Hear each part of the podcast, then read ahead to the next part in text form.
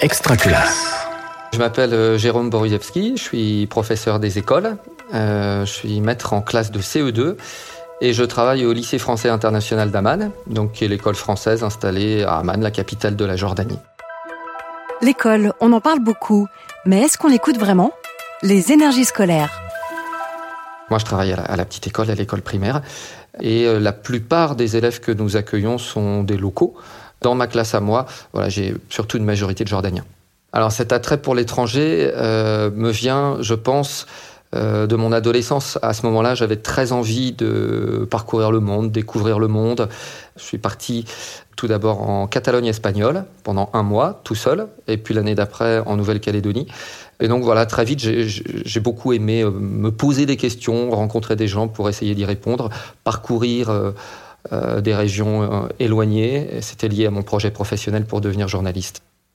J'ai commencé euh, mon travail en tant que journaliste, tout d'abord deux ans à Paris, et puis assez vite je me suis expatrié. Donc je suis allé m'installer au Cambodge, où j'ai été correspondant pour les radios francophones publiques et également des journaux et des télévisions. Après six ans de correspondance au Cambodge, je suis allé m'installer à Rangoon pour être correspondant en Birmanie, où je suis resté un petit peu moins de cinq ans. Et puis, euh, depuis 2017, je suis installé à Amman, en Jordanie. Donc, j'ai été correspondant là également euh, à, mon arrivée. Et puis, euh, ensuite, je suis devenu maître. Voilà, donc j'ai passé le concours d'instit que j'ai eu. Et puis, j'ai été recruté à l'école française en classe de CE2. Voilà.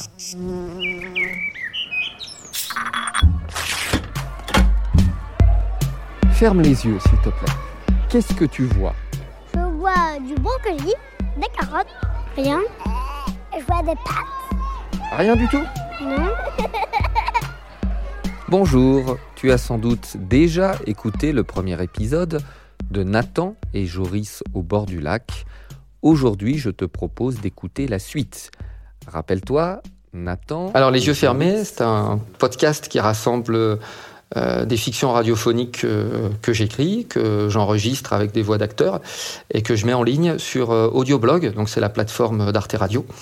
Et euh, sur ce podcast, voilà, les, enfants peuvent écouter ces histoires.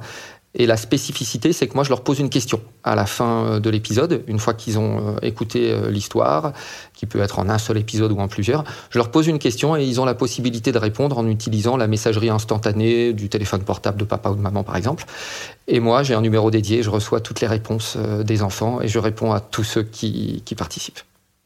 Quand j'ai commencé euh, mon travail de maître euh, en CE2, j'avais une classe nombreuse, 30 élèves.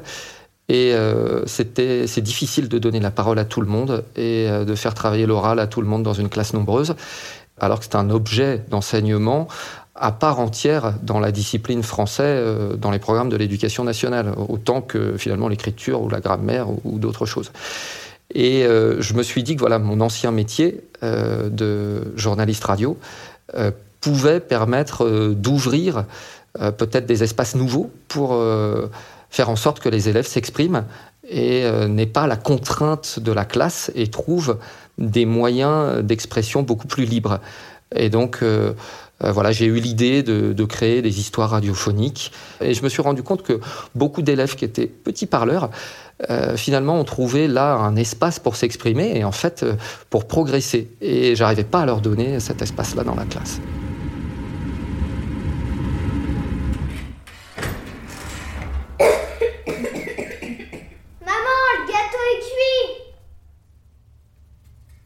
C'était Une clé dans un œuf, une fiction les yeux fermés, écrite et réalisée par Maître Jérôme.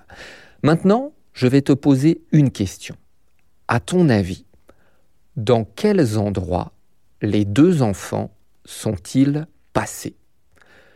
Tu peux me répondre Alors ça, c'est l'histoire Une clé dans un œuf, la première histoire que j'ai diffusée sur mon podcast, qui est une histoire euh, qui est très énigmatique, euh, quasiment uniquement en son, il y a très peu de, de, dialogue, pas de narration, donc il y a beaucoup, beaucoup à imaginer. Et euh, euh, je vous propose d'écouter euh, la réponse à la question que je pose à la fin de l'épisode, une réponse euh, du petit Alexis, qui était euh, en grande section de maternelle euh, quand il a écouté cet épisode. Fais une phrase. ils ont entendu de l'eau. Après, ils ont retenu leur respiration et ils sont sortis du Thermomix. Au revoir, signé Alexis.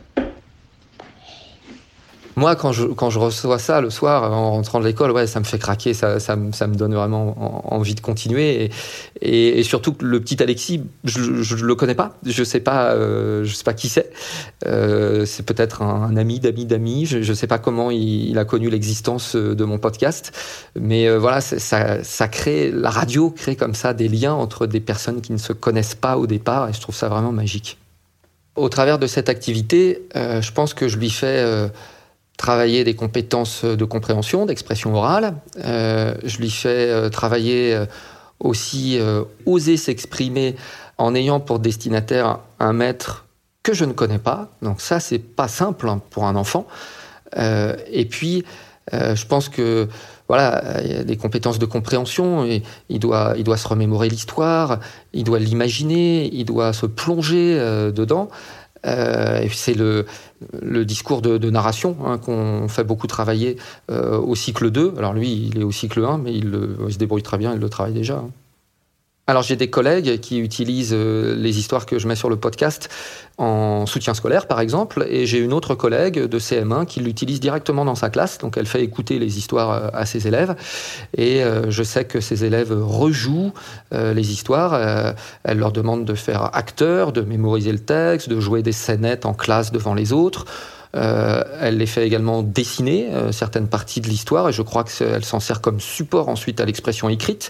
Donc elle utilise euh, l'écrit comme support, l'oral pardon, comme support de l'écrit ensuite pour rentrer dans l'écrit. Donc il y a beaucoup beaucoup d'exploitation possible. C'est pas simplement l'enfant le soir ou sur la route des vacances qui va utiliser le podcast avec papa ou maman. Ça peut aussi être des professeurs qui ont envie de, de, de se lancer dans un projet de classe comme ça, euh, en partenariat à distance avec moi, et, je leur répondrai bien évidemment. Euh, j'ai commencé ce podcast en novembre 2021, euh, et là je commence à arriver au bout de, tout ce que j'avais euh, produit. Donc je, continue à écrire, à en enregistrer, mais je diffuse plus rapidement que ce que j'enregistre. Et donc euh, j'aurais besoin de gens pour m'aider, pour m'épauler, pour écrire avec moi.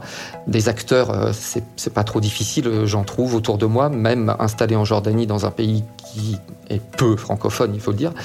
Euh, mais trouver des gens qui pourraient écrire, qui auraient envie pour faire vivre le podcast, ça, ça, ça m'aiderait beaucoup. Et ça me ferait plaisir aussi. Vous venez d'écouter un épisode des énergies scolaires. Si ça s'est bien passé, n'hésitez pas à laisser un avis sur votre plateforme d'écoute. À bientôt sur Extra Classe. Extra Classe.